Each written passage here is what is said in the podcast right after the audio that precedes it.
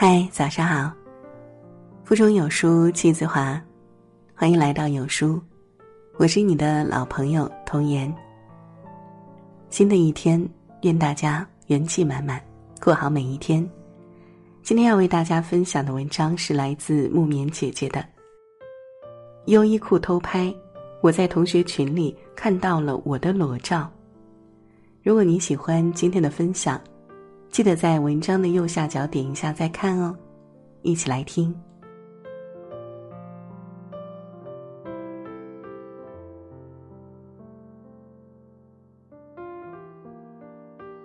优衣库又上热搜了。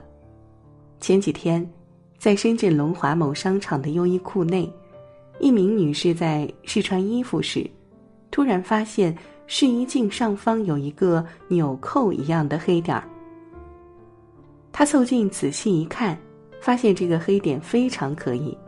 该店的工作人员闻讯赶来，将纽扣和线槽一起掰了下来，发现了一整套偷拍设备。优衣库每天的客流如此之大，这个东西偷拍了多少人？所拍的内容又流去了哪里呢？真的让人细思极恐。新闻里的事件不是偶然。那些猥琐下作的针孔摄像头，正安插在你生活里的各个角落，每天有上百万变态在观看你的各种隐私。房东在床头安装了摄像头，姑娘半年的私生活全部暴露在镜头下，难以想象这半年有多少关于她的视频被传到网上。房东安装摄像头偷窥女租客洗澡。他还把自己拍进了视频。不久前啊，李女士去一家美肤馆做 SPA，她为着伴侣的做完推油后，发现梳妆台上有一部手机，手机正开着视频，视频对面是一名未穿上衣的男子正在盯着她看。视频已经开了半小时，李女士立刻报警，实在太可怕了。一家营业的 SPA 馆，竟然在客户的眼皮子底下违法直播。某外企高管康某多次约不同女性开房，并趁对方不注意拍下视频，受害者超百人，非常恐怖。不仅如此，酒店、出租房、电梯、厕所、浴室、医院，甚至自己身上的物品，你的背后。可能藏着几百万双眼睛在盯着你品头论足，没有一个地方是安全的。那些躲在摄像头背后的歹徒正拿着你的隐私视频去变现，而他们很难被抓到。偷拍产业链比你想象中的庞大。我们都知道，一些色情网站上有很多自拍视频。实际上啊，这些视频绝大部分都是未经当事人同意的非法拍摄。你可能想不到，有一天你会成为视频里的主角儿。这些下作恶心的偷拍者得到惩罚了吗？没有，他们还赚得盆满钵满。犯罪成本之低，你都难以想象。网上卖针孔摄像头的卖家，甚至会教你如何去犯罪。以避开受害者的自查，教你如何安装这些偷拍设备的销售量还非常惊人。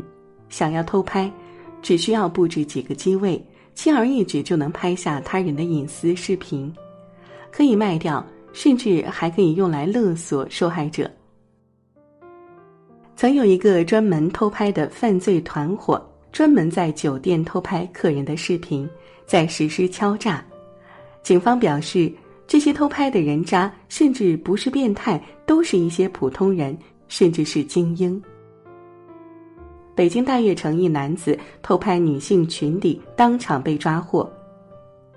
据警方透露，该男子是清华法律硕士。这一切都是因为背后有巨大的利益。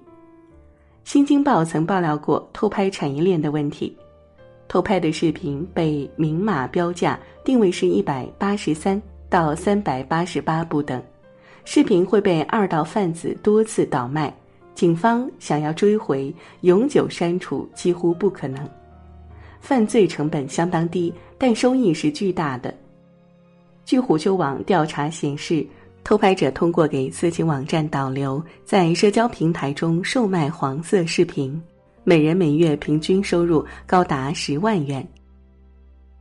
济宁公安抓到一群犯罪分子，查获微型摄像头三百多个，偷拍的酒店客房视频达十万部，一个账号就能卖出一百到三百元，利润相当可观。闲鱼还有人卖医院妇产科的视频，真的很可怕。我们该如何保护自己？人民日报曾发布过一个鉴别微型摄像头的贴士。有书君还想补充几句：出门尽量多留意身边的人，发现异常立刻出声喝止。入住酒店前，请多检查一下有无异常；入住出租屋，仔细检查。遇到有人偷拍你，请大声喝止，立刻报警。如果有人用视频内容威胁你，不用害怕，立刻报警。无论如何，这些人渣都该受到严厉的惩罚。希望所有女孩都能保护好自己。如果这篇文章有帮助到你，请让更多人知道。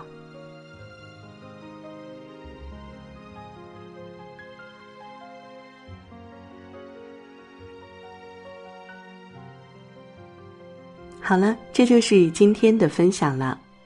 好书伴读，让阅读成为习惯。长按扫码文末二维码，在有书公众号菜单免费领取五十二本好书，每天有主播读给你听。今天的文章就分享到这里，感谢聆听。愿你的每一天都过得充实而有意义。记得在文章末尾点个再看，让有书君知道你们在听。